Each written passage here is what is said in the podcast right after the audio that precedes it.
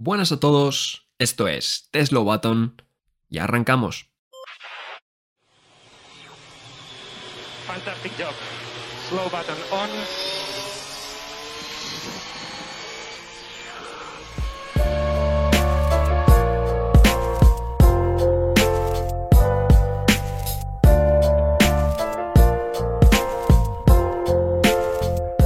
Bueno, buenas a todos, bienvenidos a un nuevo episodio de The Slow Button.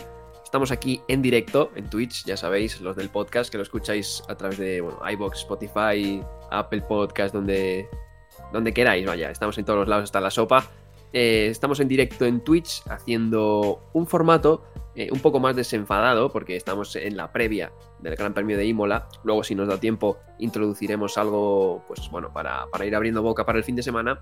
Pero de momento eh, hay mucho ruido con las nuevas modificaciones de los coches, las nuevas mejoras. Así que hemos dicho, vamos a hacer algo más divertido, algo más polémico, no sé si llamarlo entre comillas, para, bueno, pues eh, simplemente olvidarnos un poco de las mejoras hasta que lleguen las, las carreras. Así que chicos, os presento de nuevo Javi, John, ¿cómo estáis? Eh, vamos a hacer una cosa que es, eh, ya lo hicimos con los circuitos, que es ordenarlos, un tier list de, de pilotos. Así que nada, no sé, sensaciones.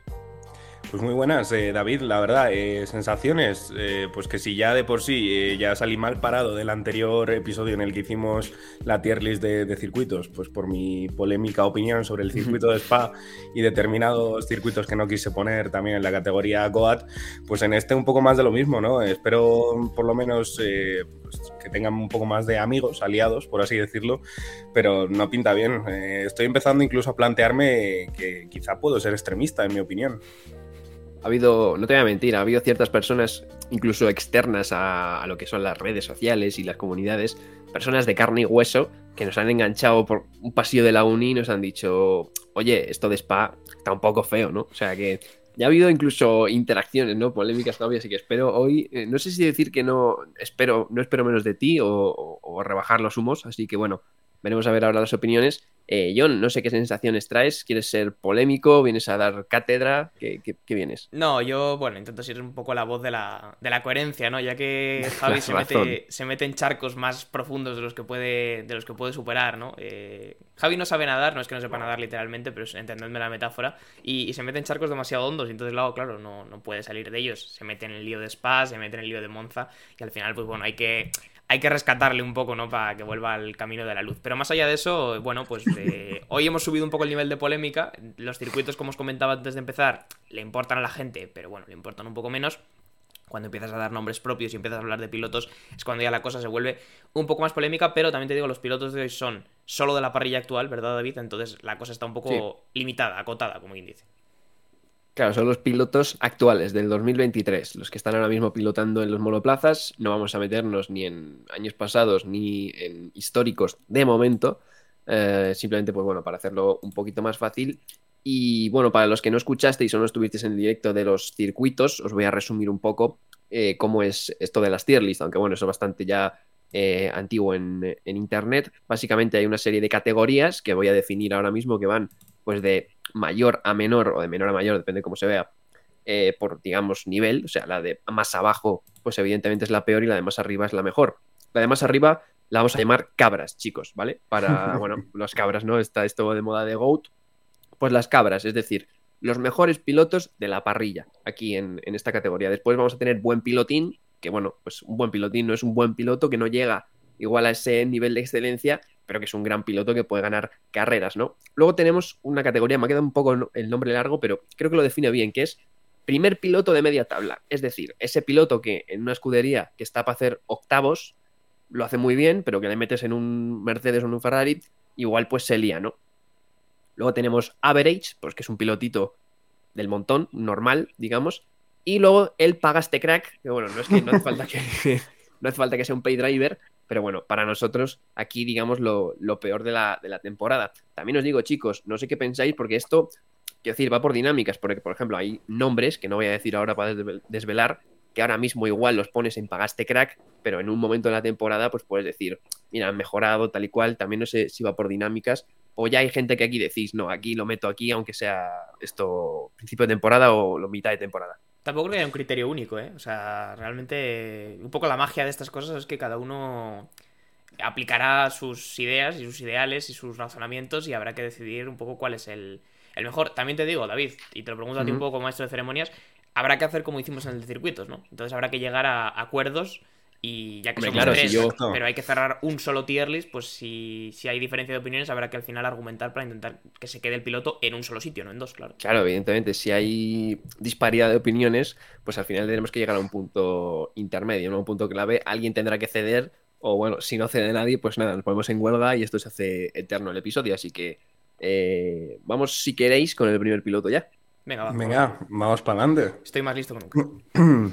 Pues el primer piloto es un piloto que ha tenido luces y sombras en la Fórmula 1, que a mí nunca me ha llegado a, no sé, no, a conectar con él, no sé explicarlo exactamente, y es Alexander Albon. Es un piloto que en su día en Toro Rosso eh, parecía que lo iba a hacer bestial, lo subieron a Red Bull, tuvo una mitad de temporada bastante buena, y de repente en Red Bull al año siguiente, en 2020, se hundió hasta tal punto de estar fuera de la Fórmula 1 y ahora, bueno, el año pasado volvió a la escudería Williams, donde no se le ve demasiado en ese final de tabla.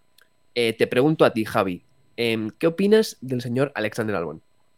A ver, eh, Alexander Albon para mí, eh, David, es un piloto que ha sido víctima del sistema que tiene Red Bull con sus jóvenes promesas. Sí. Es decir, eh, los maltratan hasta tal punto, y yo creo que no hay que echar la vista muy atrás para, para darse cuenta de esto que estoy comentando, de que literalmente los suben, los tienen tres meses y de repente los echan. ¿Por qué? Pues porque no pueden luchar contra un Max Verstappen que está compitiendo en un coche que está hecho para el propio Max Verstappen.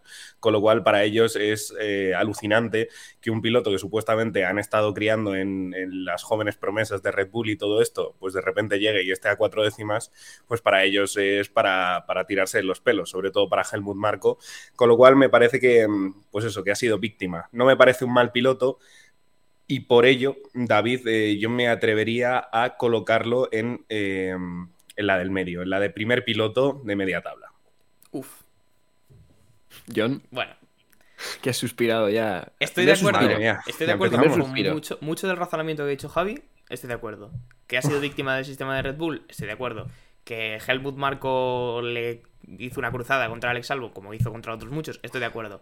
Pero también me pasa lo que dice David, es un piloto con el que nunca he llegado a terminar de conectar por muchos niveles y para mí, no te voy a decir, pagaste crack, no lo vamos a poner en la categoría más baja, pero Hombre, para mí por favor, John, se ¿eh? merece un average y ya, porque tampoco le he visto Madre a Albon mía. Detalles, chispazos de una calidad superior como para que estar en primer piloto de media tabla. Javi, quedan muchos pilotos por delante, cuidado que te puedes Eh, arrepentir. eso no, no, no, eso es lo que os iba a decir yo a vosotros, eh, chicos. De subir gente demasiado arriba. Bueno, mira, venga, ya está, ya está. Yo creo que estáis de acuerdo. Bueno, pero tiene que opinar David, eh, tranquilidad. Vamos a ver, yo creo que David está de acuerdo contigo. En fin, ya sabéis, gente que no sabe Fórmula 1, pues termina encajonando a estos pilotos pues en, en average. Que hable, señor. Es lo que por hay. favor.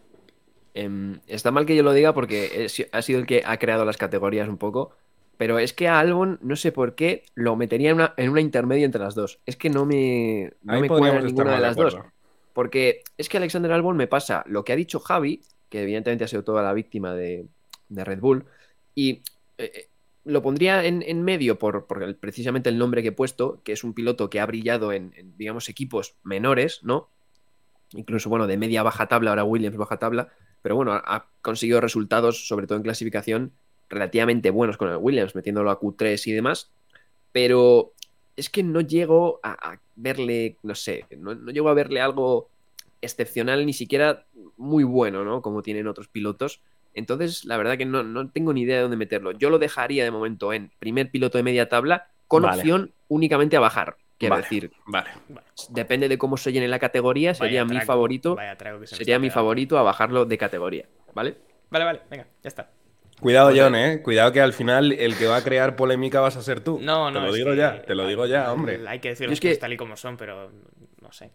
Yo es que lo pongo aquí porque mi razonamiento es ese, ¿no? Que en coches inferiores ha brillado y cuando le pusieron un Red Bull se opacó, pero no sé si fue por la dimensión del equipo o por qué fue. Pero ya te digo, lo dejo aquí en primer No, piloto David. de media tabla. Fue porque no tenía experiencia en la Fórmula 1 y porque encima le suben a un Red Bull que está hecho para Verstappen. A mí, Alex Albon me parece un primer piloto de media tabla que tiene un pie en, Es en que- buen pilotín. Javi, me estás tocando la moral. Te voy a preguntar. No, no, te, da- te voy a este. John. Te voy a hacer una pregunta seria. Ahora mismo, ¿en qué equipos, en qué equipos de media tabla, claro, es que la media tabla es un lugar muy difuso en 2023, pero ¿qué equipos de media tabla crees que Alex Albon eh, podría ser primer piloto sólido, sin ningún tipo de dudas?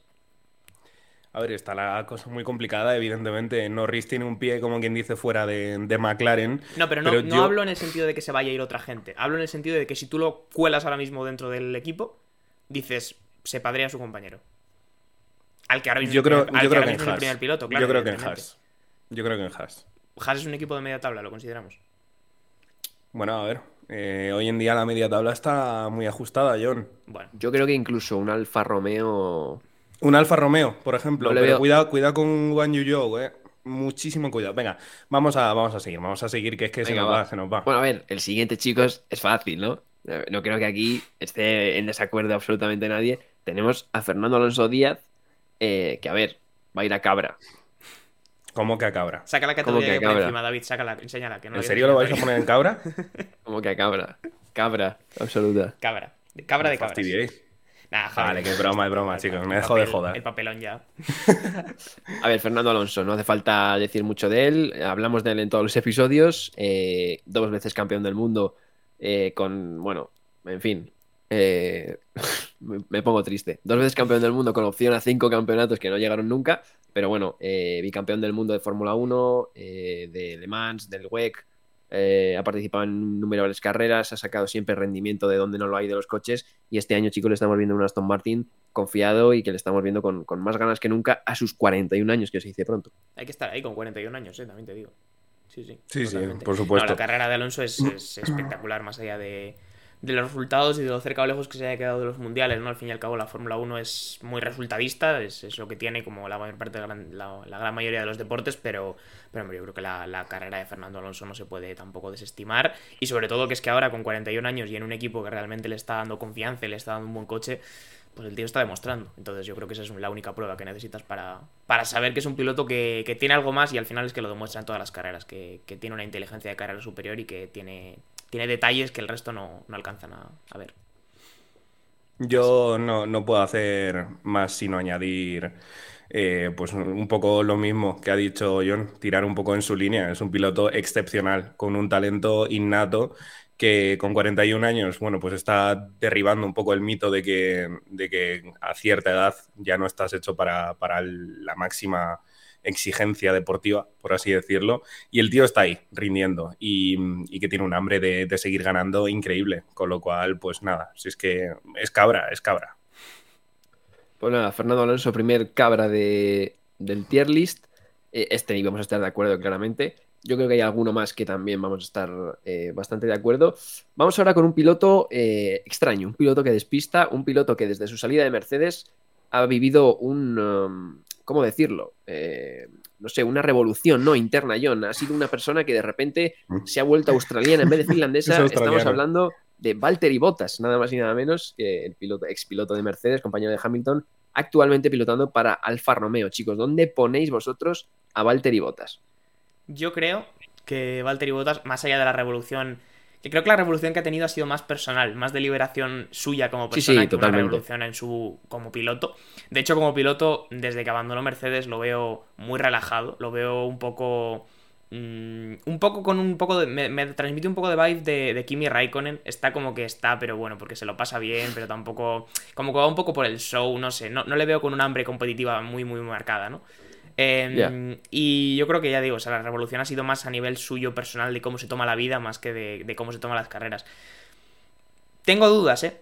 Te lo pondría en buen pilotín, pero me pesa, me pesa mucho los años eh, a rebufo de Hamilton. Evidentemente, son años a rebufo de Hamilton y, sin, y, si- y estamos hablando de Hamilton, no estamos hablando de un don nadie.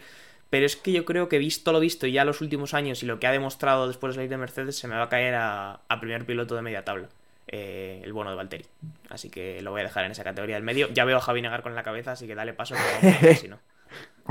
Pero chavales, o sea, vamos a ver, que es que yo creo que cualquiera con, con un poco de, de conocimiento de Fórmula 1 sabría que Bottas está por debajo 100% de Alexander Albon. Por favor, chicos.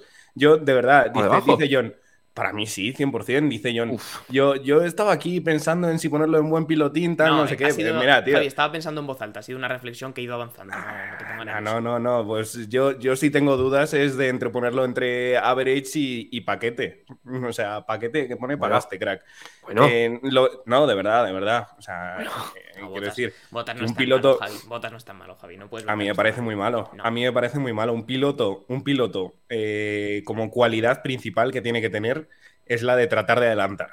Y Bottas no puede adelantar, con lo cual eso ya es un punto muy flojo en todas sus cualidades como piloto, lo cual le hace estar incluso por debajo de average, por eso lo digo. Es verdad que en clasificación ah, ha estado ahí con Hamilton, ahora está desaparecido. Pero bueno, eh, voy a ser bueno, me voy a portar bien y lo voy a poner en, en average. ¿Se tú consideras a Albon mejor que a Bottas? Por supuesto que sí. Vale. Por supuesto que sí. qué dice David para desatascar este embrollo. Mira, ya, ya está el comper por los comentarios dando por culo. Oye, ¿de verdad tengo que aguantar esto desde el minuto 3? A ver, yo a Alexander Albon no lo veo por encima de Valtteri Bottas. Sobre todo porque, bueno, Albon ha estado en una. Albon ha estado en la misma exigencia que Bottas. Y yo creo que los dos han sido superados por el equipo y por su compañero. Pero Bottas, por lo menos, en algunos momentos ha sacado los codos. Quiero decir, ha hecho alguna pole, ha ganado alguna carrera. Eh, entonces yo a, Bottas le veo por encima de Alexander Albon. Sobre todo también a Bottas eh, eh, le recuerdo la época de Williams, que yo creo que por eso le voy a poner en primer piloto de media tabla. Porque un Williams que estaba con opciones de alguna vez de podio y demás, que lo hacía bastante bien. sin embargo, llega Mercedes y ya no solo que tuviera Hamilton, que evidentemente es mejor que Bottas, sino creo que también la presión del equipo, el tema de los contratos de un año le pudo y no sacó a, relucir todo, todo su potencial. Y luego sí que es verdad que ahora en Alfa Romeo eh, está un poco de vacaciones, no le veo con ese armer competitiva, eh, que tampoco creo que ni siquiera que, realmente influya, el, o sea, que, yo creo que le influye también el rendimiento, no le veo con, un alma competitiva tremenda. Entonces yo le pondría primer piloto de media tabla y yo no veo a, a Albon por encima de Botas, sinceramente, porque creo que los dos han estado en situaciones parecidas y, y Botas por lo menos ha sacado en algún momento una chispita de brillo que algo no le he visto. Bueno, yo voy a decir una cosa rápida. Eh, no se puede decir que han estado en, condiciones más o menos similares, teniendo en cuenta que Alexander Albon, en el primer año que ha estado en la Fórmula 1, va y le ponen en, Red Bull contra Verstappen. Sí, pero en el primer año precisamente es donde lo hizo mejor. Fue en el segundo año donde se vino abajo desde el principio de temporada. Hombre, también te digo, y Gasly también es muy buen piloto. Y es que, como quien dice, le, condenaron un poco al fracaso dentro de la Fórmula 1. Entiendo, yo entiendo lo que dice David cuando dice que han tenido situaciones parecidas. ¿eh? Bueno, bueno, no estamos de acuerdo. Ha habido los dos han sido pilotos que han tenido que sostener situaciones de presión muy marcadas contra un piloto muy bueno, véase Verstappen, véase Hamilton, y contra equipos muy importantes que ejercen mucha presión sobre un piloto que no rinde. Pero eh, es que no, a mí no tiene ni punto de comparación teniendo en cuenta que Alexander Albon, uno, no, le, no, no hizo ni los test de pretemporada temporada. No tuvo ni la mitad de tiempo. No había pilotado en Fórmula 1 en su vida. Y dos, le subes a mitad de temporada cuando aún se está adecuando a un toro roso y le subes a un Red Bull contra un Verstappen, que además es que en ese año ya, habían, ya teníamos precedentes. Gasly a cuatro décimas en clasificación. Alexander Albon, cuatro décimas también. De todas maneras, Javi, de todas maneras, estás hablando con alguien que habría puesto a Albon más abajo. Y yo creo que cuando me vendes estas situaciones de que dices, no, le suben a mitad de temporada, tal, es que estoy en esta mala situación, yo creo que lo que hace diferente esa situación, lo que lo convierte en un problema o en una oportunidad, o una oportunidad es la habilidad que tenga el piloto de, de, de ponerse a las circunstancias. Quiero decir, Va a haber muchos pilotos en la historia de la Fórmula 1 que tengan circunstancias que no van a ser ideales de venir probando toda la temporada, de tener Pero tienen herramientas. Pero tienen pues, herramientas. Bueno, pues si tienen herramientas, Albon Albon no las tuvo. No, no, no, las, tuvo. porque no era mejor. Te quiero decir, yo te No, no, porque no era mejor, no. Porque, porque no se la, porque Red Bull no se las quiso dar y punto. Bueno, pero es que... Bottas tenía la herramienta de que había pasado por varios equipos que tenía experiencia y que había pilotado Fórmula 1 durante muchísimo más tiempo que no son herramientas, eso, son, eso, es carrera, Javi, no son herramientas. son herramientas que te decide dar el equipo. Si a ti de repente te quitan de Red Bull porque no, no estás cumpliendo. Mercedes no le decide dar a Botas años en Williams, quiero decir, Mercedes le da a Botas no, no se lo regala, ¿sabes? Botas tiene una carrera y después llega Mercedes con más experiencia, eso te lo compro. Pero te digo, estás mm, hablando con alguien que habría puesto Albon en average más abajo. Porque llega a una situación que es un problema y no es capaz de afrontarla. Botas llega a una situación que es un problema, igual tampoco, ¿eh? No te digo que no.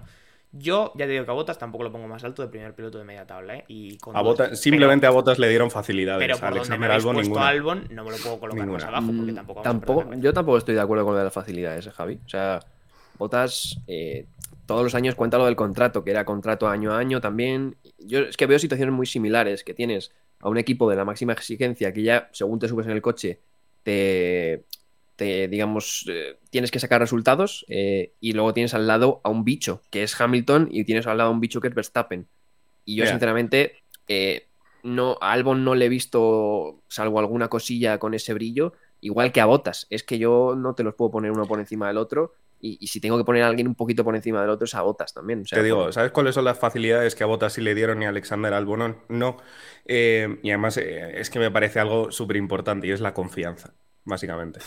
Javi, Mercedes no confiaba en Botas porque le daban contratos de un año, tío. Es la Pues manera. fíjate, fíjate, si en Botas no confiaban, imagínate lo que confiaron en Red Bull con, Ya, con ya, Albon. si no te digo que en Albon confi- si en Red Bull igual no confiaban en Albon, pero es que en, en Mercedes le daban contrato de año en año, todos los años. O sea, imagínate la perspectiva que tenían de que Botas, cuando llegara el fin de año, tuvieran la oportunidad de echarle. Eso no es darle confianza. Que a Albon tampoco le dieron, seguro, pero Botas no tenía bueno, es que a Albon literalmente le dieron un ultimátum cuando Pero- todavía pero estaba en Red Bull. digo, no es que Albon sea especial, es la forma de trabajar de Red Bull, ¿eh? O sea, quiero decir, Red Bull largaba a la gente como si fueran mierda. Nos estamos perdiendo los detalles. A Bueno, mí, vamos a honestamente, continuar, que si no, no exacto, avanzamos. hay que continuar. Pero Vamos a vamos, mí, piloto. a nivel pilotaje, a mí Albon me parece francamente mejor que, que Botas.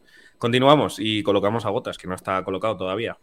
Dale, David, Pues recupera un ponemos poco la a cordura de este- de este episodio. Ponemos a Botas en, de momento en, el- en la mitad del escalón. Recordar que luego, dependiendo de cómo se ordenen, al final del- de la tier list ya podemos ordenar, subir, bajar algunos pilotos. Vamos ahora con un piloto que sinceramente ahora mismo es difícil no ponerlo en el último escalón, pero parecía demostrar mucho más que es Nick de Vries. Y es que Nick de Vries está teniendo un comienzo de temporada horrible cuando todo parecía indicar que iba a ser como el, el rookie del año, ¿no? Entonces, eh, no sé, chicos, cómo veis a Nick de Vries, porque ahora mismo está bastante mal en la Fórmula 1, sin embargo, tiene, digamos, cosas buenas fuera de la Fórmula 1, incluso también en la Fórmula 1 el año pasado en esa carrera de Monza, pero ahora mismo está un poco perdido. A ver, si nos tenemos que basar un poco en las sensaciones y en la actuación de este año, porque estamos valorando un poco los pilotos de la parrilla de 2023 y no la actuación que tuvo entre la de la temporada de 2022, yo a Nick de Vries, honestamente, le tengo que poner en pagaste crack. No hay más. Pues tengo que estar de acuerdo, la verdad. ¿eh? A ver, Sí. es verdad que tiene, la mala suerte para este tier list de que todos los demás pilotos tienen por lo menos más de un año de carrera en Fórmula 1 con la que poder valorar. Pero bueno, excepto algún otro novato que va a llegar después, pero me refiero que, que tiene ese problema. Solo podemos valorar las carreras que hemos visto hasta ahora. Nick de Vries venía. Sobre todo yo le penalizo porque venía con muchas expectativas y porque a mí personalmente me generó sí. expectativas cuando se montó en el Fórmula 1 en 2022, que si Albon tenía apendicitis tal, y ahí rindió mucho mejor de lo que de lo que está haciendo en esta temporada. Así que para mí, ahora mismo, y ojalá nos demuestre lo contrario, Nick de Vries se queda en, en la última categoría. Es que creo que es complicado no ponerle ahí, porque es que la verdad que el, principio de temporada está siendo terrible. El otro día también se llevó a, a Norris en, en McLaren, o sea, aparte de, de algún accidente y de que no tiene ritmo, encima pues fallos eh, bastante graves, digamos, en la Fórmula 1. Veremos si se recupera Nick de Vries, que al parecer es otro de los que le han dado un, toquecito. eh, y a mitad de temporada, si no mejora los resultados, igual podemos estar hablando de, un recambio en, en Alfa Tauri. Vamos ahora con, precisamente, es que claro, aquí hay 5 o 6 que han sido víctimas de, Red Bull. Vamos con Pierre Gasly, que ha sido otra vez como, como Albon, eh, víctima de, Red Bull, actual piloto de Alpine, que bueno, eh, igual con un poquito de suerte, si no me equivoco, pero está por delante de Esteban Ocon ¿no? en la temporada. Eh, así que no sé, chicos, ¿qué opináis de, de Pierre Gasly? Buen pilotín. Bueno, bueno, bueno, bueno, bueno, bueno, bueno, bueno, bueno, bueno, bueno. Pero bueno, Este podcast ha perdido la seriedad hace mucho rato, David. Yo creo que lo que... que- podemos hacer es, es cortarlo. Hablamos un poco de la previa de Imola, que es un circuito que está muy bien y que hay que explicar. Y yo creo que por lo demás eh, podemos ir cerrando. Eh, argumenta, Javi, porque si no, no, puedo, no te puedo decir nada, pero vamos. eh, que argumente, otra víctima de Red Bull, eh, con gran talento, formado en condiciones exquisitas, que son las que te pone Red Bull hasta que precisamente llegas a, la escudería propia, Red Bull. La verdad que es un piloto con, muchísimo talento, que las cosas en las que ha triunfado, pues lo ha hecho porque tiene mucho talento. porque pilota bien y tiene velocidad tanto en clasificación como en ritmo de carrera. Es un piloto que te suele llevar los coches a casa. Eh, así que, pues la verdad es que lo tengo que poner en, buen pilotín. Te digo, eh, le voy a comentar algo a la gente del, que está escuchando el episodio, que está en el directo ahora. Eh, Javi es una ONG, ¿vale? Javi es una, tiene una organización no gubernamental en la que protege a todos los pilotos que han sido víctimas de, Red Bull, ¿vale? Los recoge, les da una casa, les da asilo y les coloca en una categoría superior a la que deberían estar y así se sienten mejor. Gasly es piloto. Supongo, supongo que por haber estado pilotando en karting hasta, hasta cierto punto, pues algo de idea tendré. De hecho, por los comentarios, fíjate que alguien lo está poniendo. ¿eh? Dice Gasly, buen pilotín. Es buen piloto, como no lo pongáis, me voy. Primer piloto de media tabla y no hay mucho más que rascar. Primer piloto de media tabla. Ya está. Esa es la categoría en la que se merece estar Gasly. Gasly pasó por Red Bull, le fue mal, sí, eso le ha pasado a muchos otros pilotos y no demuestra yo creo que nada. O sea, cuando quieras dejamos de utilizar ese argumento porque le ha pasado a muchos pilotos, porque Red Bull tuvo una época de trituradora de pilotos que yo creo que llega a entrar el mismísimo Michael Schumacher en sus años jóvenes y también lo largan. ¿Sabes lo que te quiero decir? O sea que no tenía nada que ver con eso. Y después ha estado en un Alfa Tauri en el que sí, hombre, pues no podía hacer la cosa. Le ha, ganado, le ha ganado a Yuki Tsunoda, pero bueno, fíjate lo que es eso. O sea, Yuki Tsunoda, vamos a ver si ahora va a ser ocho veces campeón del mundo. Y eh, más allá de eso, pues hombre, ahora en el PIN lo traen como recambio de que era un piloto que cumplía todas las características que Piastri y Alonso no cumplían por ser rápido y ser joven. Y hombre, pues que igual es culpa del PIN, no te digo que no, pero creo que Gasly lleva cuatro puntos en, lo que vamos de mundial. Bueno, Leclerc también, sí, muy poquitos. Sí, no te digo que no, pero alguno, más lleva, seguro que más de cuatro lleva. Entonces, para mí, primer piloto de media tabla y poco más, porque es que buen pilotín, creo que te hace falta algo más. Lo de llevar el coche a casa depende de cuando le preguntes. ¿eh? En Azerbaiyán le costó bastante llevar el coche a casa porque salió ardiendo. Entonces, bueno, culpa suya no es. Primer piloto de media tabla, además. Yo tengo dudas con Gasly. Eh, me parece mejor que, que los que están ahora mismo en piloto de media tabla. Por supuesto que sí. Claro, pero es que tenemos muy contaminada la primera esa categoría, perdón que os lo diga. O sea... Pues si la habéis puesto vosotros. No, no, no, no, no. Javi, no.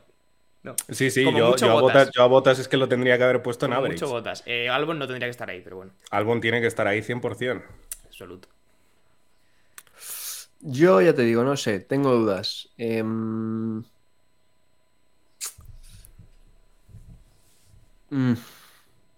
es que no lo sé, la verdad. Em, tengo argumentos para ambas posiciones, para buen pilotín y para primer eh, para coche de media tabla, digamos. Em, sí que es cierto que tiene alguna cosita de, brillo que, que, no le veo a igual a Botas o a Albon. Eso sí es verdad. Yo, de momento, por las dudas, con opción a bajarlo, lo voy a dejar en buen pilotín. Con opción Uno que le sabe. Uno que le sabe. Con opción a luego posible. Me parece bien, se puede valorar, por supuesto, al igual que a Botas le ponemos luego poner en, en average, que es donde tendría que estar, por otro lado. Seguro que sí. Eh, nada, pues buen pilotín, vale, adelante. Eh, luego ya, quiero decir, el propio peso que quiero pensar que si somos sensatos va a coger la categoría de buen pilotín, va a hacer que Gasly se caiga, pero vale. Ah, es que la sensatez es muy subjetiva, John. No, no, sí, está claro, pero que es que lo, vas a ver con los pilotos que van a entrar en esa categoría, si ya digo, si no hemos perdido la cordura, van a hacer que Gasly caiga. Pero oye, que ya está, es una cuestión de tiempo, no pasa nada. puede, ser, ¿eh? puede, ser, puede ser, vamos ahora con. Hombre, vamos ahora con uno de los eh, más importantes de esta lista, con Lewis Hamilton, nada más y nada menos, siete veces campeón del mundo, actual piloto, bueno, actual y prácticamente toda la vida piloto de Mercedes, siempre pilotando coches con motor Mercedes. Eh, chicos, Lewis Hamilton, eh, voy a reservar mi opinión para el final. te pregunto ahora, venga, a ti, John, primero. A ver, a, ver la sensatez. Va a ser polémico, ¿vale? Va a ser polémico y aquí va a haber mucho drama y tal, y va a haber mucho de lo que queráis. Eh, Lewis Hamilton es un piloto que tiene una popularidad baja entre el aficionado español, yo lo tengo muy claro, pero eh, la semana pasada estuvimos hablando en el podcast de Lewis Hamilton precisamente y de los lloros y de tal y lo de Mercedes y yo personalmente dije que era prácticamente lo único que le podía reprochar. ¿Que Lewis Hamilton se ha aprovechado de 7-8 años de dominio absoluto de Mercedes? Sí, pero Max Verstappen también se está aprovechando ahora y no creo que se haya generado todavía esa narrativa alrededor de Max Verstappen. Entonces, si queremos ser totalmente justos, y porque va a ser al final, queramos o no, historia de la Fórmula 1, Lewis Hamilton tiene que estar en categoría de cabras, no hay más. Bien, bien. Estamos de acuerdo, yo creo. Si es que Hamilton es. Sí, yo creo que sí. el piloto ahora mismo eh, con las estadísticas más, más, altas, por así decirlo, dentro de la categoría.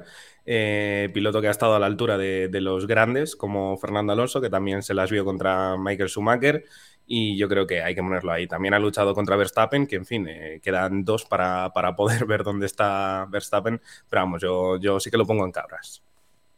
Yo, más allá de las estadísticas, que. Es que las estadísticas siempre, siempre nunca me gusta. Sí, nunca me gusta demasiado apoyarme en las estadísticas, sobre todo en un deporte como la Fórmula 1.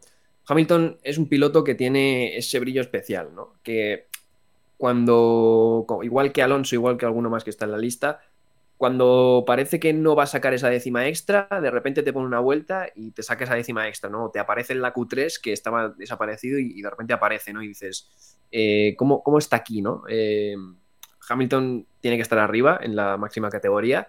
Eh, ahora igual estamos viéndolo con Russell, que está superándolo y demás, pero es que para mí Russell eh, en 10 años eh, podría subir a, esa categoría igual. Em, así que em, Hamilton arriba, yo creo que no hay más que. Pues ya está. no, hace falta, debatirlo más. Continuamos con. Justicia a la Fórmula 1. Con Nicolás. Además que estando Alonso ahí. Eh, sí, sí, por supuesto. decir, yo creo que tienen que, ir, tienen que ir de la mano por todos los goles que han tenido. Pues ahora vamos con, con el hombre. El hombre sin podios, Nico Hulkenberg, un piloto que siempre. Este piloto eh, suscita siempre bastante polémica en redes sociales, yo creo, porque hay gente que le tiene como demasiada, le tiene muy buena estima, incluso no sé si demasiada, y otros que le tienen eh, muy baja, no sé si muy, mala estima, no sé por qué, no hay un punto medio con Nico Hulkenberg, no sé si el tema de no tener ningún podio ha afectado. Eh, chicos, ¿dónde ponéis vosotros al, al, piloto alemán? Pues mira, tú estabas diciendo, estabas hablando sobre, sobre un punto medio pues yo creo que la justicia, eh, como está diciendo Al Comper, otra vez por el grupo, eh, viene en el momento en que yo le pongo literalmente en este punto medio, es decir, entre, entre buen pilotín y average. Vamos, primer piloto de media tabla, ¿no? Efectivamente. Vale. Yo es que, fíjate lo que te digo, que no sé dónde colocar a Hulkenberg. Como muy bien ha dicho David, es un piloto que despista. Y sobre todo con esta vuelta que ha tenido tardía la Fórmula 1, en Haas me hace complicado ubicarle. Tengo que pensar más en los años antes de, abandonar la categoría, ¿no? Yo creo que voy a estar de acuerdo con Javi eh, y lo voy a colocar en primer piloto de media tabla. No me llega a nivel de resultados, a nivel de brillantez como para estar en, la categoría que creo yo que debe ser buen pilotín. Pero tampoco creo que sea un average. Creo que es un piloto que tiene cierta regularidad como para estar en esa categoría intermedia. Así que estoy de acuerdo con Javi. Primer piloto de media tabla para Nicolás Hulkenberg. Pues sí, estoy de acuerdo, la verdad. Nico, ya te digo, es un piloto que, siempre suscita este tipo de opiniones un poco a veces radicales, tanto para bueno y para malo. Y, yo creo que está ahí. Es un piloto que, lo hace bien, que tiene sobre todo muy buenas clasificaciones. Luego en carrera por X o por Y le ha costado más, ya sea mala suerte o ya sea que le va mejor en la clasificación. Pero yo creo que está ahí bien, ¿no? Yo creo que está en, un punto intermedio. Eh, ha tenido, sí que es verdad, que ciertos momentos donde igual un piloto con un con ese brillo extra hubiera hecho igual situaciones de podio. Eh, pero bueno, eh, aquí está Nico Hulkenberg, ¿no? Eh, un piloto que, de momento ha vuelto a la Fórmula 1, que bueno, no está del todo mal. Así que nada, chicos, vamos a pasar ahora con el actual campeón del mundo, Max Verstappen. un piloto que, bueno, que no sé si por su joven edad igual suscita algún cambio en el ranking, pero no creo que estemos demasiado en desacuerdo. Vaya, vaya, creo yo, no sé. Procedes a decir esto y Javi y yo nos matamos, ¿eh? No, pero quiero escuchar, quiero escuchar dónde lo coloca Javi, ¿eh? Porque no, la verdad que... Yo le pongo en cabras. Creo que estoy de acuerdo que lo vamos a poner en el mismo sitio, pero uno nunca sabe. Sí, ¿no? Yo le pongo en cabras, más que nada porque lleva los eh, suficientes años, a diferencia de otros que estabas diciendo tú antes, David, que quizá en unos años podrían llegar a estar en el, en el nivel de cabras. Yo creo que Max Verstappen ya ha superado esa, ese periodo de tiempo que le hace falta para demostrar a todo el mundo que le guste la Fórmula 1 y que sepa, por lo menos, que sí que está al nivel de, los mejores pilotos. Eh, es un piloto que además a lo largo de su trayectoria ha tenido altibajos bastantes. De hecho, eh, me acuerdo en 2018-2017 se estrellaba bastante, bastante. De hecho, hubo una rueda de prensa muy, muy polémica que decía que, que si alguien más le comentaba sobre, sobre sus accidentes que iba a tener que meterle un patadón en la cabeza. eh, Pero bueno, en fin, así es el tema de la Fórmula 1. Eh, tienes que aprender de tus errores, saber recomponerte y, saber eh, pues aprender, evidentemente, para, de cara a, a las demás temporadas, pues poder estar en, tu mejor, en tu mejor nivel. Con lo cual, sí, yo le pongo en cabra. Fíjate lo que te digo, yo lo pongo en cabras por rendimiento puramente deportivo. Pero a nivel de. Puede ser por la juventud, ¿eh? Puede ser por la juventud, puede ser por la edad. Eh, a nivel de actitud, eh, muchas veces Verstappen se me cae de esa categoría.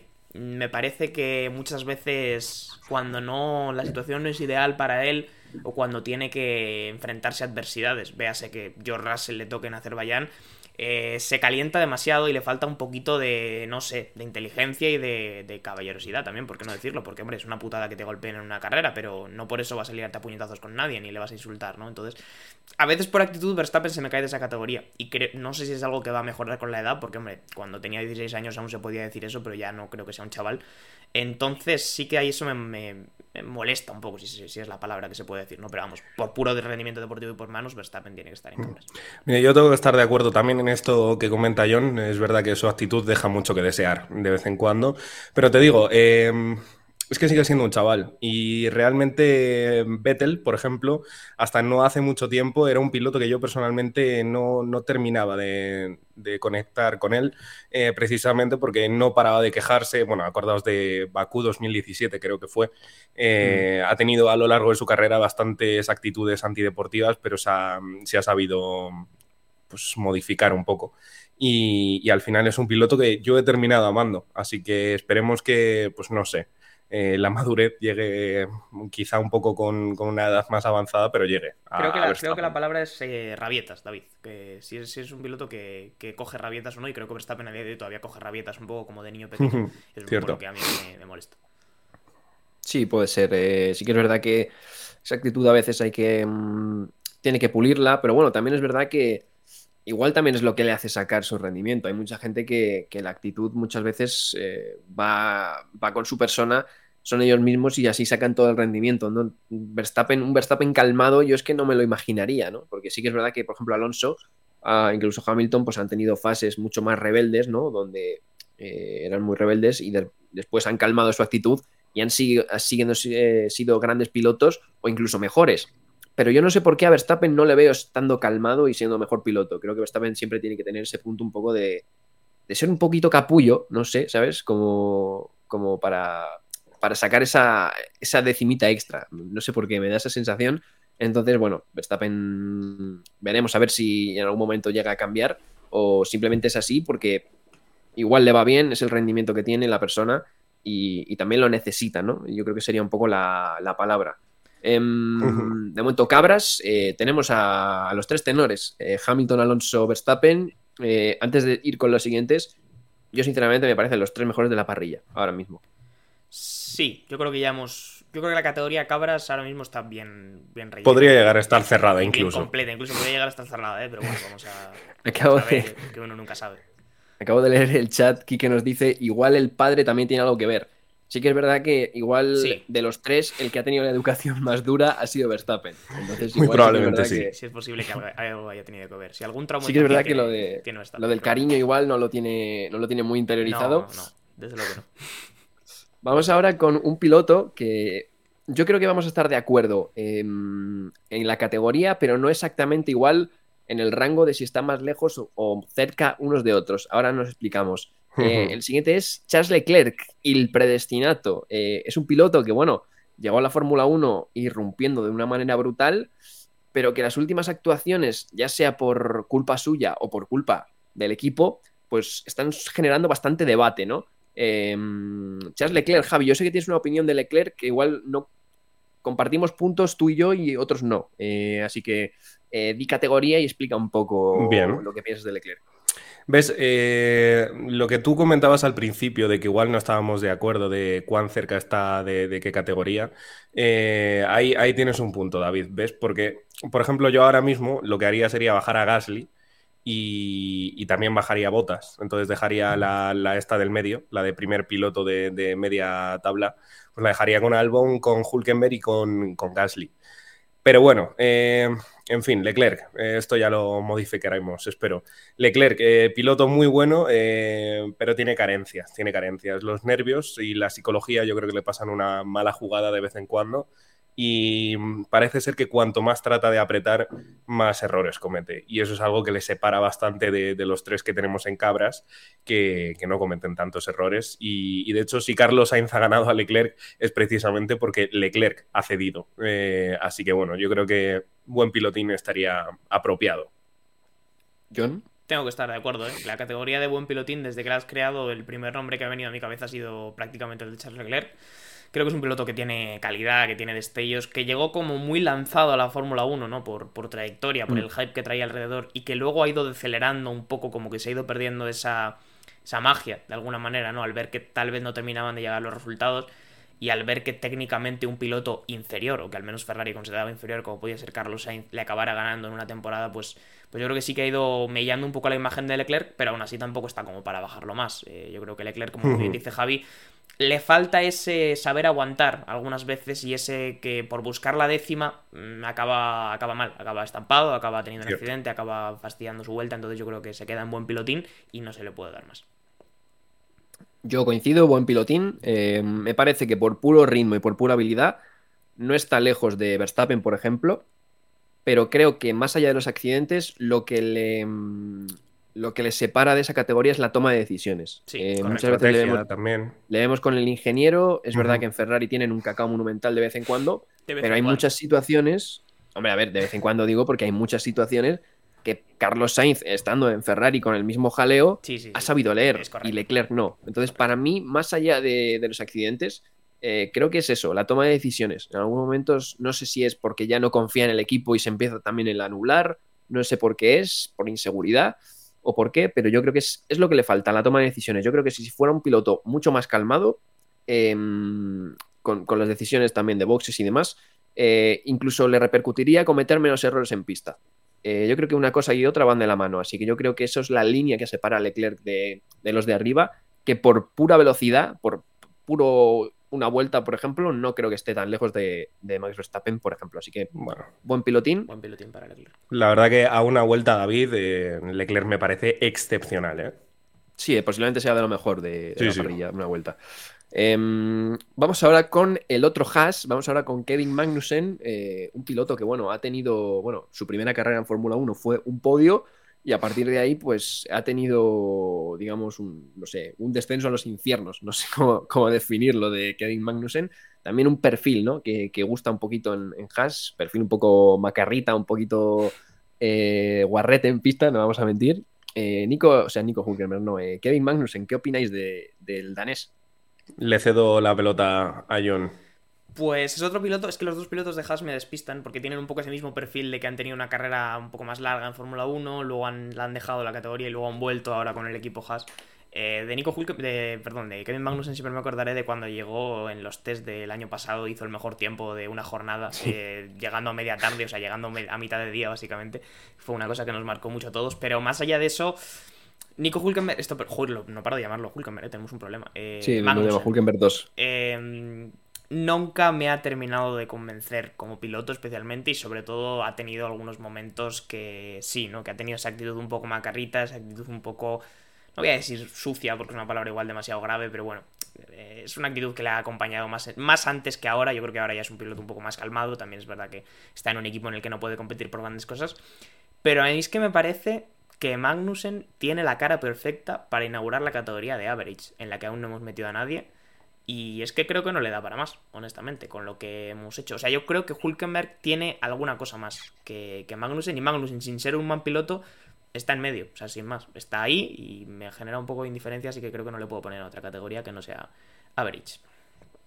Hmm.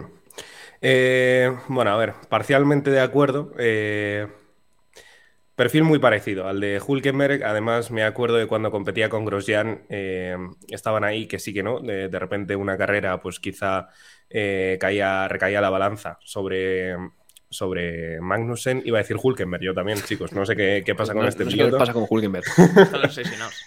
eh, había veces que recaía sobre Grosjean. Eh, y Grosjean, que yo recuerde, malo no era. Malo no era. Entonces, a ver, yo es que le pondría en primer piloto. Insisto en que quien me sobra es Botas. Es que a mí me parece que Botas no come en la misma mesa. Pero bueno, eh, podría llegar a ponerlo en, en average. Yo lo pondría en average, sobre todo porque creo que en su punto álgido de forma no ha sido Hulkenberg, por ejemplo. ese es mi punto un poco, sí. Eh, vale, creo que, podemos estar de acuerdo. Yo creo, creo que actualmente, por ejemplo, les ves y dices, se van turnando más o menos. Una carrera lo hace mejor Hulkenberg, otra carrera lo hace mejor Magnussen. Ahora mismo yo creo que están en un nivel muy similar, pero yo creo que en su punto álgido de forma, eh, Hulkenberg ha tenido cosas que no ha tenido Magnussen o que por ejemplo que igual se las he visto a, Albon o incluso a Botas, pero no se las he visto a, al danés, así que yo creo que lo vamos a poner en average, también para estrenar un poco la categoría porque estaba bastante solitaria, eh, por no decir que no había nadie. Vamos ahora, cuidado, ¿eh? vamos ahora con Lando Norris, un piloto que, bueno, yo creo que vamos a estar de acuerdo en dónde ponerlo, lo que pasa que igual el, contexto no, no, le ayuda demasiado, ¿no? No, no, el contexto, el contexto claro que no le ayuda, porque McLaren esta temporada ha pegado una desinflada grave. O sea, McLaren llevaba varios años en, aumento, creciendo, subiendo, digamos, las escaleras desde el gran pozo en el que estuvo en la época de McLaren Honda. Y este año como que eso se ha desacelerado un poco, ¿no? Y ha perdido un poco el impulso que traía. Y ha sido un bajón importante, pero vamos, eso yo creo que no le quita una pizca de valor a lo que es eh, Norris como piloto. Y yo creo que colocarlo sin ningún tipo de problema, para mí, en la categoría de buen pilotín. Quiero decir, si hasta ahora hemos admitido que Leclerc esté ahí o que Gasly incluso esté ahí, yo creo que Norris merece estar en buen pilotín sin ninguna duda. Yo estoy de acuerdo también. No, no, merece la pena que comente nada más allá porque Norris desde el minuto uno, que estuvo en la Fórmula 1, ha tenido un gran rendimiento, ha estado muy cerca siempre de Carlos Sainz. Con lo cual, sí, para adelante. Ahora además es un muy buen líder en el equipo McLaren. Así que, pues sí, es que se lo merece, yo creo. Pues sí, lo voy a poner ahí en buen pilotín. Creo que es un gran piloto y que tiene, tiene cositas para pasar a, un equipo grande. Si es que McLaren pues no, le da ese coche para estar ahí, ahí arriba. Eh, vamos ahora, cuidado, polémica. Ahora mismo, antes ha dicho John que igual Hamilton no tenía la máxima popularidad entre la comunidad española. Creo que vamos ahora con la persona menos popular en toda España, eh, tanto a los amantes de la Fórmula 1 como a los que no, incluso también. Esteban Ocon, eh, un piloto que siempre ha estado, digamos, eh, enzarzado con grandes pilotos y que no lo ha hecho del todo mal, tanto con Checo Pérez como con Alonso como con Ricciardo, pero que yo no sé si es por su actitud muchas veces más que por su pilotaje. No sé cómo, no sé si definirlo así, eh, por su agresividad, incluso a veces con los compañeros de equipo. Sí, sí. pero se ha codeado siempre. Muy bien. Sí, pero se ha codeado siempre con grandes pilotos, entonces no sé qué pensáis de, Esteban Ocon. El chat ya veo que, bueno, en fin.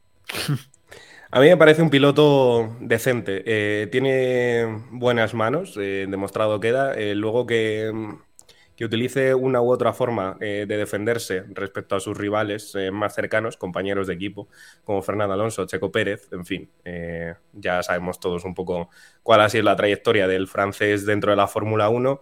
Eh, pero más allá de eso, creo que tiene un buen ritmo de clasificación, eh, de carrera también, y es un piloto que, oye, también te puede llevar el coche a casa, te saca buenos puntos necesarios, eh, sobre todo en los equipos de media tabla, y por ello yo diría que lo voy a poner en primer piloto de media tabla.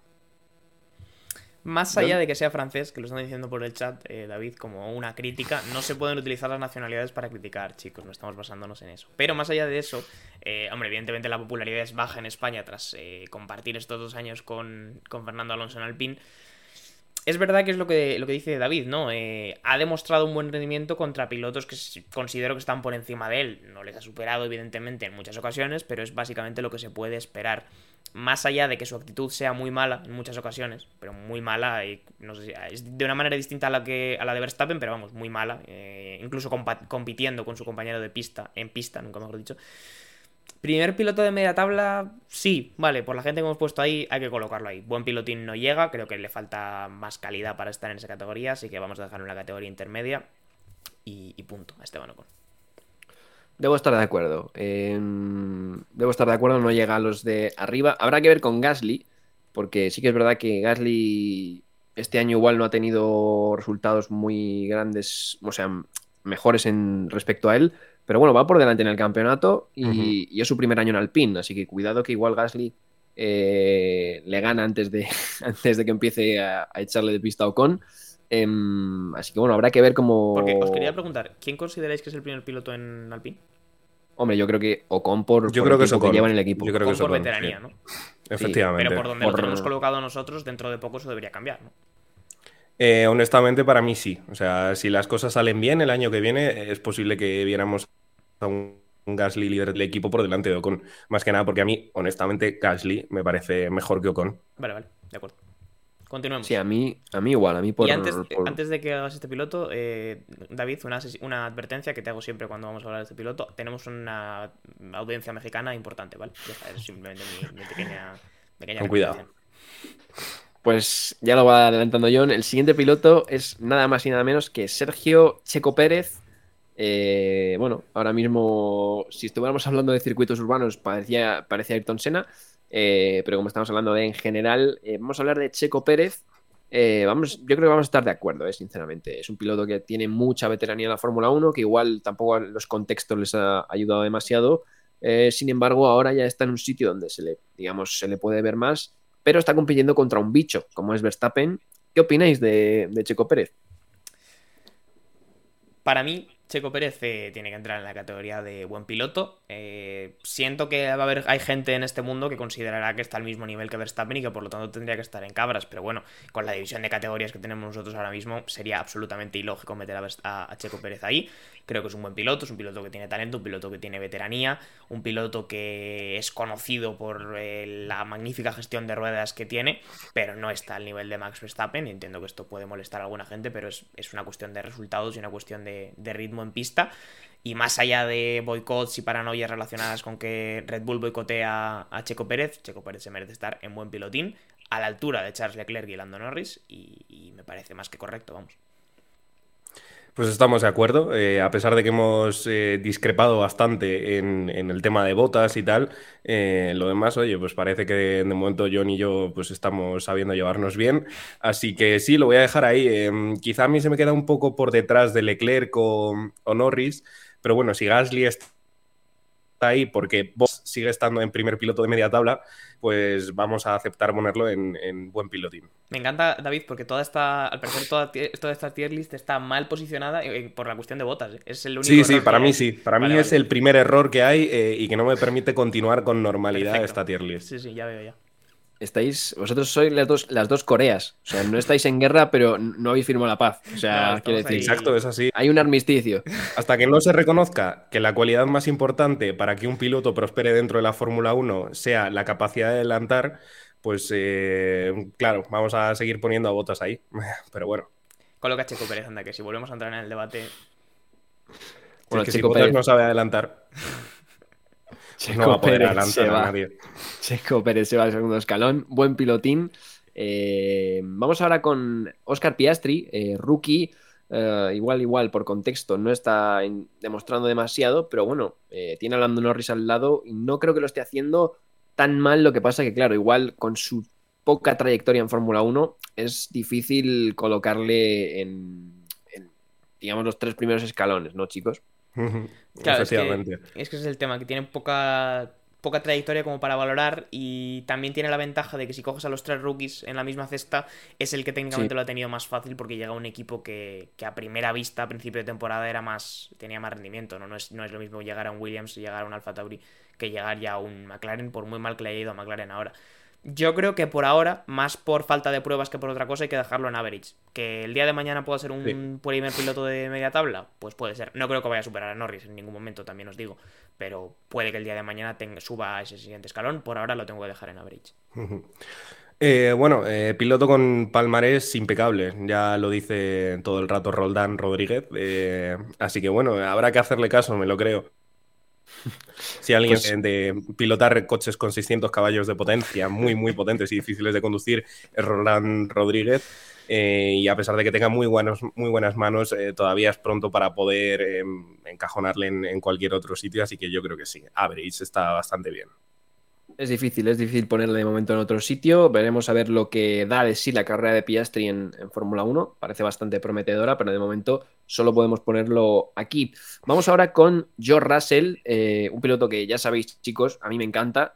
Em, así que nada, ¿qué opináis del británico? Yo creo que somos muy pues que los ingleses son muy buenos. Eso lo, dijo, lo dijo Javier la semana pasada. Los ingleses tienen algo eh, yo creo que somos muy de Russell en este podcast, ya desde hace tiempo lo llevamos comentando, y creo que es justo colocarlo en buen pilotín por, la, por los pilotos que ya hemos colocado en esa categoría. No está en cabras, creo que puede, como decía David, ¿no? que dentro de 7 años si cambia la Fórmula 1, vete tú a saber. Igual vemos a Russell en algún momento con algún título mundial y se merece estar en esa categoría. Pero yo creo que a partir de, de por vamos con la información que tenemos en este momento, es un buen pilotín, un piloto con calidad, un piloto que está dándole mucha guerra a Hamilton y que merece estar ahí.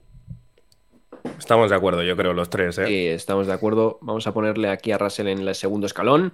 Em, otro más que se va a esta categoría de momento, la más poblada de, todas. Vamos ahora, ojo, Carlos Sainz, el otro piloto español, bastante discrepancia, yo creo también incluso entre los propios fans. Carlos Sainz, chicos, ¿dónde ponéis vosotros al madrileño?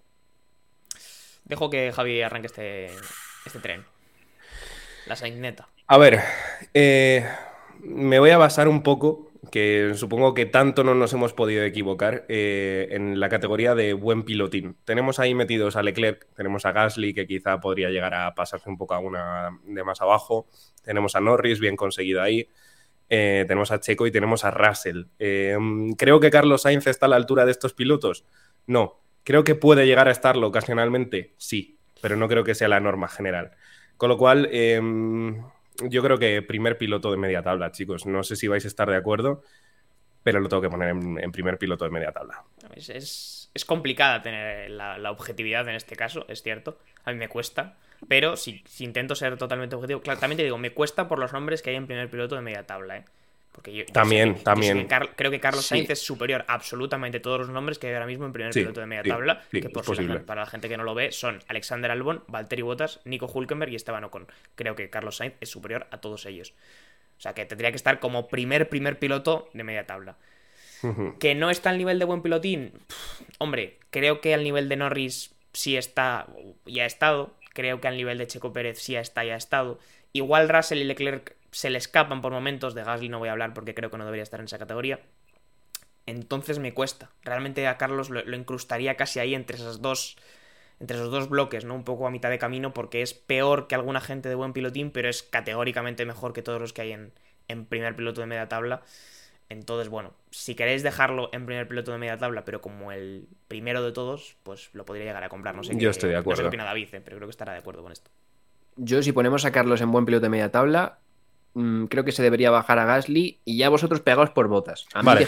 Vale, no, no, no, no. Lo, llevo, lo llevo pensando un buen rato. Yo acepto bajar a Gasly a primer piloto de media tabla. Bien. Solo, solo si bajamos a botas a average. Nah, ya estamos con tonterías, tío. No, no, de verdad, de verdad. O sea, es, todo lo que es todo lo que puedo. Es que de verdad, eh. Porque para mí, de verdad, chicos.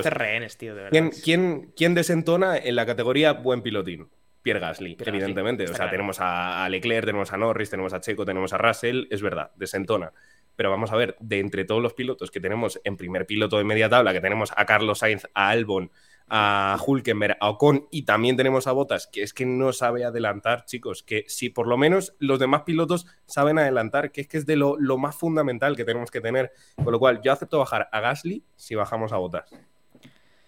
Es que no, entiendo por qué tiene que tener un condicionante bajar a Gasly, Javi. O sea, si estás de acuerdo por, por la misma Por la misma lógica que estás diciendo tú. O sea, si, tú estás aplicando la lógica de Gasly desentona entre los pilotos que tenemos en buen pilotín, a mí honestamente Botas me parece que desentona, si cabe incluso más de lo que desentona Gasly en su categoría. También os digo, os digo una cosa. Eh, no sé por qué tenemos la percepción muchas veces de que Lando Norris es mejor que, que Carlos Sainz habiéndole ganado Carlos Sainz los dos años en McLaren. He dicho, bueno, y Hulkenberg ganó a Carlos Sainz. ¿eh? Es mejor que algunos pilotos. Bueno, sí, claro. Ya, pero es diferente. O sea, es un Renault que. Sí, sí es diferente, por supuesto. Pero quiero decir, también tenemos que compararlo tanto para lo bueno como para lo malo. Ya, pero eh, lo, han dicho por el chat, es verdad. O sea, Carlos Sainz puede estar más cerca de buen pilotín que de estar realmente en primer piloto de media tabla pero eh, también seamos justos, quiero decir, Ocon también ha ganado a Fernando Alonso. De aquella manera, sí, que no le ha ganado realmente, a ver, realmente no, ¿sabes? pero eh, Hulkenberg ganó a, Carlos Sainz y pues es que, ¿qué queréis que os diga? En fin, em, las comparaciones, eh, ya lo dijiste tú, David, son, son odiosas. Yo, pero yo se, adapta de una forma. Yo pondría a. Puedo poner a. No tengo problema en poner a Sainz en primer piloto de media tabla, pero hay que bajar a. Hay que bajar a Gasly vale. arriba, quiero decir. Vale, vale. Estoy de acuerdo. Vamos a poner. Venga, vamos a poner a Carlos Sainz en buen pilotín. Ahora te digo. No, no, no. Yo eh, digo primer piloto de media tabla, ¿eh? Yo digo primer piloto. Ah, vale, vale. Primer piloto de media tabla. Yo digo primer piloto de media tabla pues porque, bueno, comparativamente, pues si quieres, vale, puedo, estar de acuerdo. Pero, bajando a Gasly. Pero bajaría a Gasly, claro, porque no vamos a tener a Gasly encima de Carlos Sainz. Te quiero decir que a ver qué ha demostrado Gasly exactamente en los años que lleva en la Fórmula 1 que no haya demostrado Carlos Sainz. Si alguien me lo puede argumentar, pues estaré de acuerdo. Pero no, no creo que Gasly ahora mismo en un tier list merezca estar por encima de Sainz. Javi, creo que estás de acuerdo conmigo.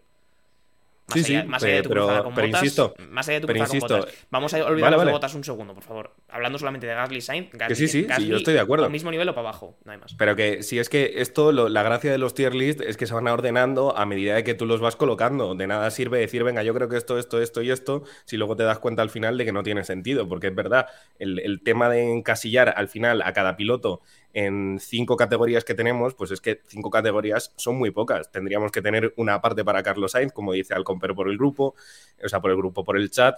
Así que, pues es que es complicado, evidentemente. Viendo los pilotos que tenemos en buen pilotín, pues sí, yo bajaría a Gasly, pero también bajaría a Ocon, uy, a Ocon, a Botas, porque es que me parece que no comen la misma mesa de Hulkemer, de Ocon y de Alexander Albon, al igual que no comen la misma mesa de Carlos Sainz, que lo estamos poniendo de momento ahí. Bueno, coloca Sainz, eh, David, y continuamos con el tier list por ahora, y, ya te digo, eh, cuando lleguemos al final hablamos de lo de Gasly.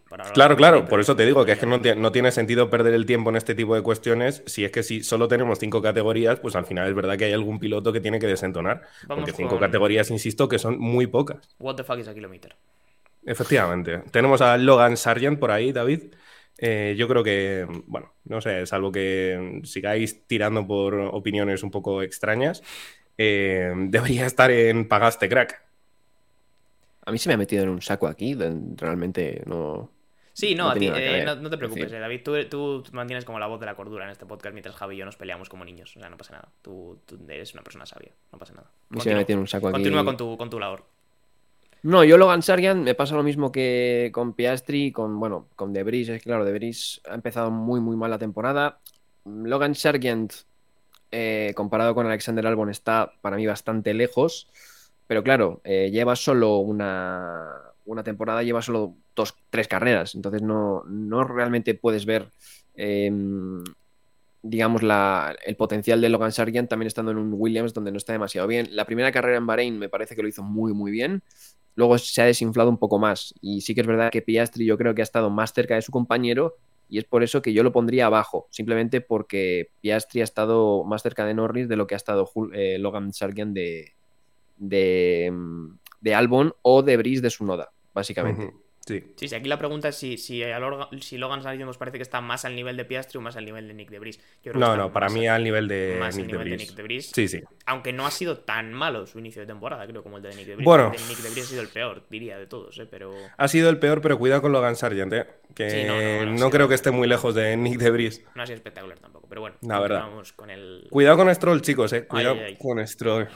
Viene Lance Stroll, compañero de Fernando Alonso en Aston Martin. Eh, Stroll, un piloto que siempre parece que brillan en, en, esas situaciones donde los grandes pilotos brillan, brillan, eh, pero luego realmente en algunas carreras eh, desaparece, ¿no? Entonces es un piloto un poco extraño, ¿no, Javi? Eh, como te hace una pole en Turquía en lluvia, como te hace un podio en Azerbaiyán y luego de repente en carreras donde lo tiene parece todo de cara, pues se desinfla.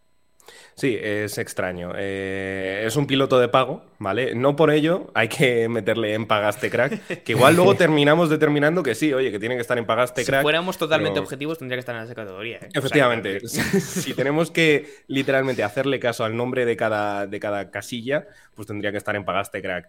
Eh, que me parece mejor que lo que suelen ser pilotos de, de pago pues, pues sí, eh, honestamente me parece mejor que Latifi, me parece mejor que pues, Brendan Harley, que pasó por la Fórmula 1, en fin, este tipo de nombres que, bueno, pues están en un periodo de tiempo muy breve y luego se van. Eh, este, que tiene mucha pasta, pues evidentemente parece que va a estar ligado a la Fórmula 1 mucho tiempo, eh, pero de todas formas yo creo que tiene motivos como para estarlo. porque, por ejemplo, ahora mismo me está pareciendo mejor que Nick de Vries, mejor que Logan Sargent, es verdad que tiene más años dentro de la Fórmula 1, así que yo le dejaría en average, que puede estar en lo más profundo de la categoría average, es posible, pero yo de momento creo que tendría que estar en average. cargada de tintas, ¿eh? No esperaba esto, David, tengo que decir. ¿eh? Yo me creía que le iba a poner más arriba, pero no, no, yo, tampoco, ¿eh? yo, tampoco, tampoco. el único de yo creo que sí el único de los tres en el que algún momento ha tenido alguna buena palabra para Stroll. Por eso creía que lo iba. Es verdad, si me, si me gusta Stroll dentro de lo que cabe, quiero decir. O sea, yo lo que defiendo es el, el tema de que no se le haga tanto, tanto, tanta sangre al tema de, la calidad de Stroll, porque es verdad que hay gente que la ha criticado de manera súper gratuita. ¿Que ha tenido errores? Por supuesto que sí, por supuesto. Pero me parece que hay pilotos mucho peor que, que Lance Stroll, así que, pues, honestamente, tampoco creo que esté como para ponerlo de primer piloto, eh, porque me parece que está a la altura de. Venga, voy a volver a decirlo. A la altura de Botas, Botas no debería estar ahí, debería estar en average, así que, bueno, pues eso, eh, average. Yo, uf, es que, claro, pensaba que, que Javi le iba a colocar más arriba, ¿eh? también te digo. Eh, desde Azerbaiyán, Stroll cae mejor que Carlos Sainz. Acabo de leer por el chat. Bueno, eh, no, no, nos pongamos nerviosos tampoco ¿eh? con el tema de las malas relaciones. Yo creo que Stroll, claro, las categorías, como decía Javi antes, condicionan mucho, ¿no? Y primer piloto de media tabla tiene algunos nombres que me complican meter a Stroll ahí. y creo que Stroll este año a ver, estamos hablando de que, claro, Fernando Alonso es el que está tirando el carro de Aston Martin, no lo está haciendo mal, pero creo que Stroll lo podría estar haciendo mejor este año para el coche que tiene. Por supuesto. Esa es la, creo la, gran diferencia. Entonces, buen pilotín me parece descartado. Primer piloto de media tabla, pues no lo sé, lo podría llegar a meter en algunos días, en algunos momentos, sí que yo creo que ha estado ahí. Y dependiendo del equipo de media tabla, creo que Stroll podría llegar a ser el primer piloto. Pero bueno, igual lo dejo en average. Igual Javi me ha abierto los ojos, no lo sé, David. Igual, igual yo también lo, acabo colando en average, más un poco por, los condicionantes que ya tenemos previos. Yo lo pondría en average, sinceramente, a Stroll. Esto no me lo esperaba, ¿eh? yo... me lo pondría en average porque dentro de que ha tenido algún momento donde dices, vaya, eh, no es el típico pay driver que estamos acostumbrados a ver de que lo meten en el coche y tiene unos resultados pésimos, pero sí que es verdad que hay ciertas situaciones de inconsistencia, incluso también a veces de cruzada de cables donde tiene algún accidente, algún toque con alguien, que dices, ¿cómo, ¿cómo puedes haber hecho eso? El tema de que no mira por los retrovisores ayuda bastante. Em, así que yo lo metería en average por eso, porque tiene, creo que tiene alguna cosa de, brillo de vez en cuando, pero que el resto de, papeles que hace a veces pues le empañan un poco eh, su, bueno, su carrera, digamos. Estoy de acuerdo. Que va para average eh, siguiente piloto, eh, Yuki Tsunoda, un piloto que tenemos bastante cariño al, pequeño Yuki aquí y que está haciendo una buena temporada. Pero claro, viene de dos temporadas bastante reguleras, eh, con también situaciones de bastante irregularidad, aunque ahora parece que ha remontado el vuelo. Así que chicos, ¿dónde ponéis vosotros a Tsunoda? Porque está en ese punto un poco de a ver si despega. Eh, venga, eh, adelante, John, tú que me has cedido antes del turno. Sunoda lleva, creo que en esta temporada solo ha hecho P11 y P10. Es uno Está muy bien. Uno de los tres pilotos de la parrilla que solo ha quedado en dos posiciones diferentes. Eh, ya como dato curioso lo cuento, Max Verstappen solo ha quedado primero y segundo, Alonso solo ha quedado tercero y cuarto y Sunoda solo ha quedado décimo u undécimo. Em, claro, ¿eso es una buena posición para donde está el Alfa Tauri? pues como no sé casi dónde colocar dónde está el Alfa Tauri a nivel de rendimiento, quiero pensar que sí. Eh, al final es al borde de los puntos, peleando por cosas que están bien para un equipo de media baja tabla. Claro, también es verdad que, la comparación con su compañero en este año por primera vez a su noda le sale muy bien, porque contra Gasly no tenía nada que hacer, contra Nick Debris ahora siempre le va a ganar. Pero a mí su noda no me parece un primer piloto de media tabla, a pesar de que ahora mismo sea un primer piloto de media tabla, porque si colocamos Alfa Tauri en la media tabla, él es el primer piloto, pero me parece que su noda es un piloto average, un piloto que puede que vaya mejorando con los años, al que seguramente le falta madurez, pero no sé si cuando le llegue esa madurez también le va a llegar la velocidad. Igual le llegan otras cosas, igual le llegan un mejor entendimiento de carrera, igual le llegan una mejor gestión de la frustración, eh, no gritarle a sus ingenieros por radio, eso sí que lo puede ganar con los años, pero no sé si la velocidad, el ritmo, puro le va a salir con los años. Entonces para mí se queda en average ahora mismo. Estoy de acuerdo. Sí, yo también le pondría en average. Em, creo que le pasa un poco como a Stroll. Creo que tiene algunos momentos de, de bastante brillo, sobre todo adelantando. Creo que es un piloto que adelanta bastante bien. Eh, pero luego tienes también esas situaciones, ¿no? De, un poco cerradas, extrañas y situaciones bastante agresivas donde no sabe canalizar un poco la ira con esas radios donde se escuchan pitidos eternos. Eh, así que sí, yo lo pondría en, en average también. pero a ver si esta temporada le sirve para, para sentarse un poco, ¿no? Y para calmarse y para ser más regular, que yo creo que es lo que le hacía falta a su noda. También os digo, hemos puesto a Stroll en average y Stroll me parece mejor que su noda, ¿eh? O sea que ahí. Sí, a mí también. Hay mí cosas también. que no me terminan de encajar del todo, pero bueno, eh, al final Claro, las, ver, pero categorías, las categorías son un poco complicadas, como- ¿eh? es cierto. Pasa un poco como Carlos Sainz, a mí me parece mejor de, de la fila. Claro. Sí, sí. Que, que se quedan cortas las categorías. Tendríamos que tener por lo menos siete. Pero claro. bueno, a ver, que es un tier list y es lo que tenemos. Vamos con el último, venga, terminamos. Y vamos con el último, Wang Yuzhou, otro piloto de pago que no va a estar en paga este crack, vamos, yo creo, eh, porque realmente ha sorprendido, sobre todo en su primera temporada, que fue el año pasado, y este año también está ahí con, con un Valtteri Bottas, eh, donde, bueno, le está sacando buenos resultados Wang Yuzhou. Javi, tú que has estado con la bandera de Bottas todo el fin de semana, te voy a preguntar por su compañero de equipo, eh, el, el chino. Claro, este, este era mi, mi as bajo la manga, evidentemente, chicos. O sea, Y es que a mí Wang estaba al final, ¿eh? So, es que Claro, se lo ha ese es guardado el tema, que es que nos lo han puesto en un lado y en otro, en, en extremos opuestos. Eh, Wang Yuzhou me parece que como rookie la temporada pasada ganó a Valtteri Bottas, no en cuanto a puntos, evidentemente, más que nada porque la primera mitad de temporada el Alfa Romeo era un coche que puntuaba y la segunda mitad, que es cuando parece que Wang Yuzhou eh, pues empezó a adaptarse mejor al coche, es donde realmente empezó a, a batir a Valtteri Bottas. ¿Qué pasa? Que ahí ya no estaba el coche para hacer puntos y estadísticamente hablando, pues eh, Wang Yuzhou se vio bastante por detrás eh, de Valtteri Bottas. Eso no quiere decir que, sea peor eh, y honestamente, hablando de la temporada 2023, eh, yo a Yuzhou le pongo en primer piloto de media tabla por delante de Valtteri Bottas. Eh, que luego a Bottas le podemos bajar o incluso dejarla ahí, pues bueno, puedo llegar a aceptar siempre y cuando si se queda Bottas en esa categoría esté en lo más profundo de ella. Probablemente es penalizarle por el poco tiempo que lleva en Fórmula 1 y por lo poco que hemos visto de él, pero no creo que se pueda meter a Wang Yuzhou tan arriba, ¿eh? honestamente. Mm. No tengo nada en contra de él, pero es que creo que con al final en este tipo de tier list te penaliza mucho lo que, te has- lo que hemos podido ver de cada piloto, ¿no? Y se ve claramente en que los rookies están todos abajo, por muy bien o mal que lo hayan hecho, no superan el average.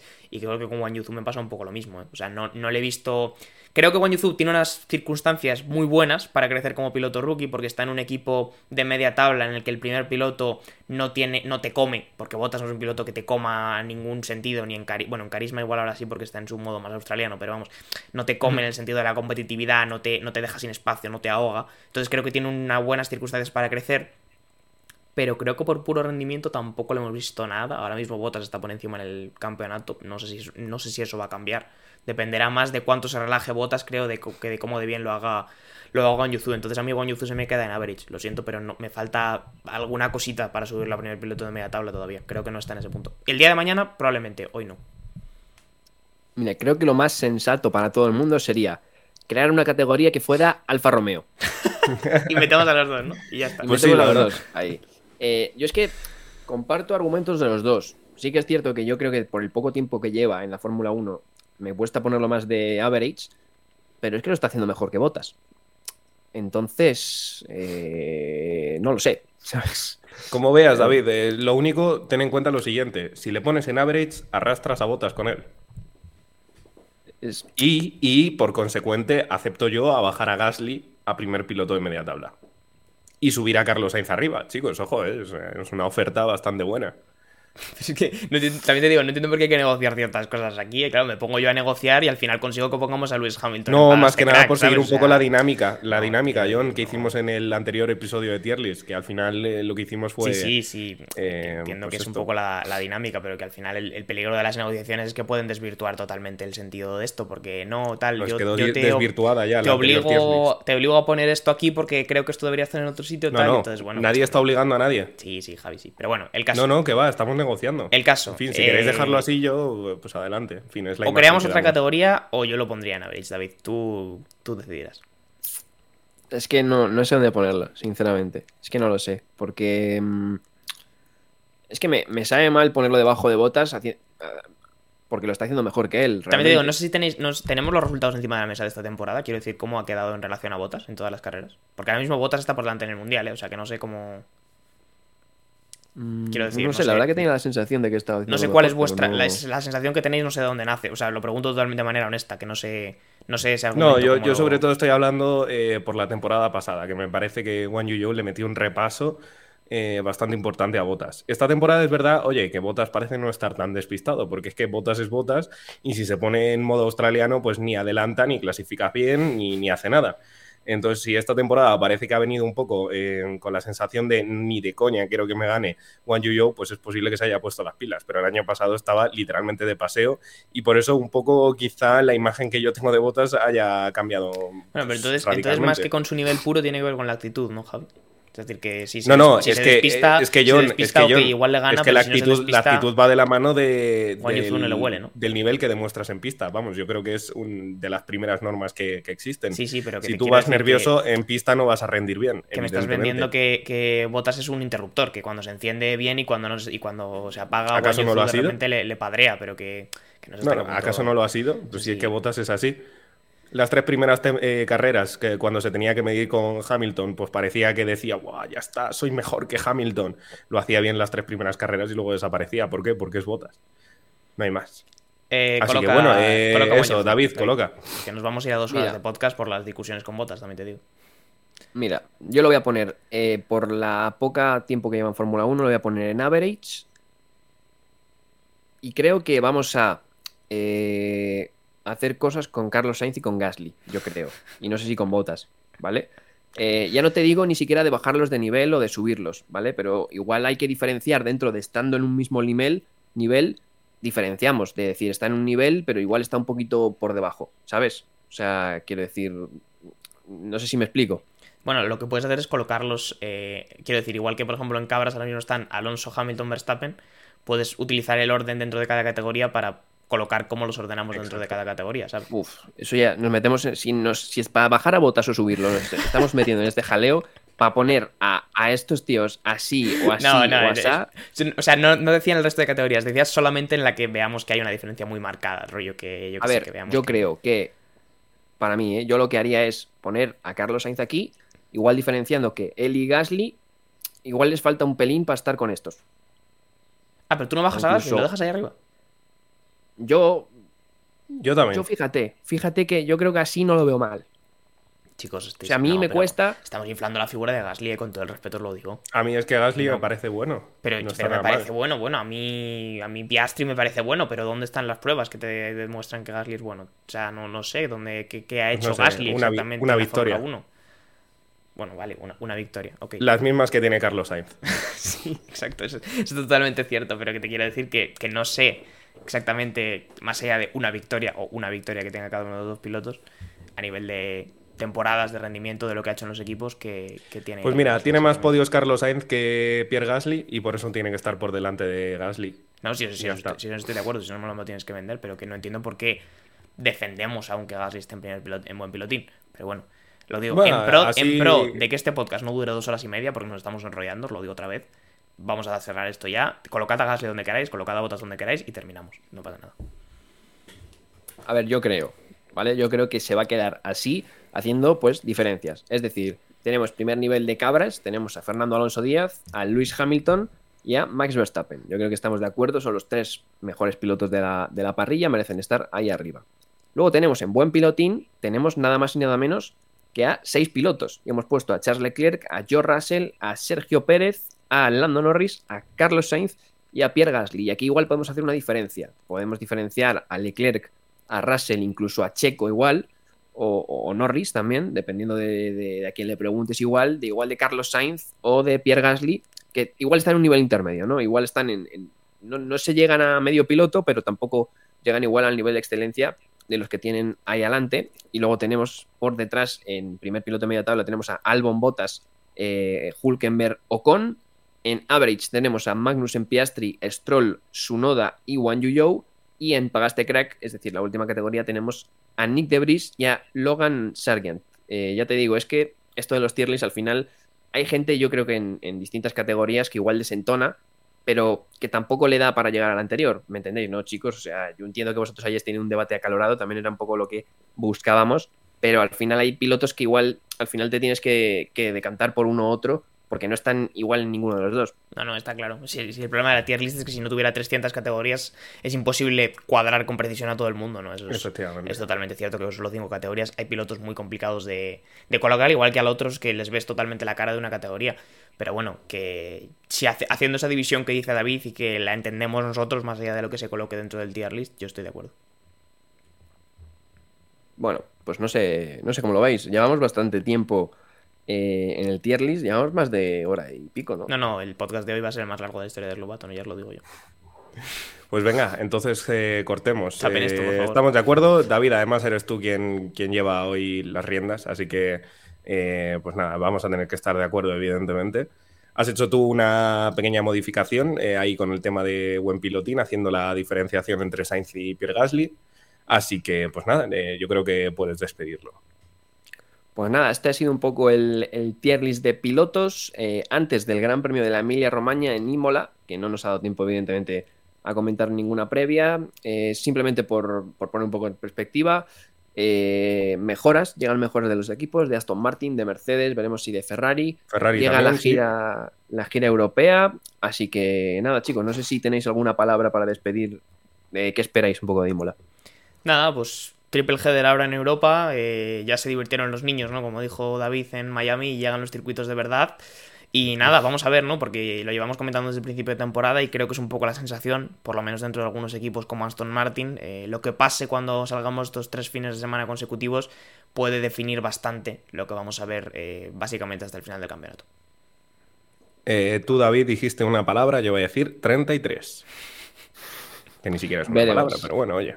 Son tres, ¿eh? son tres, ¿eh, Javi. Son tres palabras, efectivamente. Pero bueno, oye, que me sirve. Veremos a ver, veremos a ver qué tal Aston Martin, qué tal Fernando, qué tal Mercedes con ese concepto revolucionario. Veremos qué tal Ferrari en casa. Así que chicos, eh, vamos a despedirnos ya. un saludo a los dos. Y nada, os recuerdo como siempre seguirnos en todos los sitios, Twitter, Instagram, para no perderos ninguna de las noticias, seguirnos en, todas las plataformas, bueno, las que escuché, no hace falta seguirnos en todas, de podcast y también en Twitch, pasaros por Twitch para, bueno, de vez en cuando cuando hagamos estas cosas también para dejar como aquí, como algunos del chat, eh, alguna opinión y demás. Así que nada, chicos, eh, nos vemos el próximo lunes con el, resumen del Gran Premio de la Emilia Romagna. Veremos a ver lo que pasa en Imola. Así que chao, chao. Chao.